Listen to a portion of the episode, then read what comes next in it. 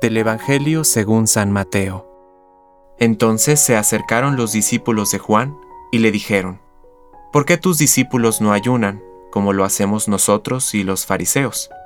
Jesús les respondió, ¿acaso los amigos del esposo pueden estar tristes mientras el esposo está con ellos?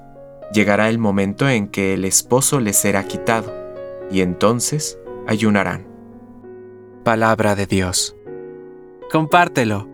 Permite que el Espíritu Santo encienda tu corazón.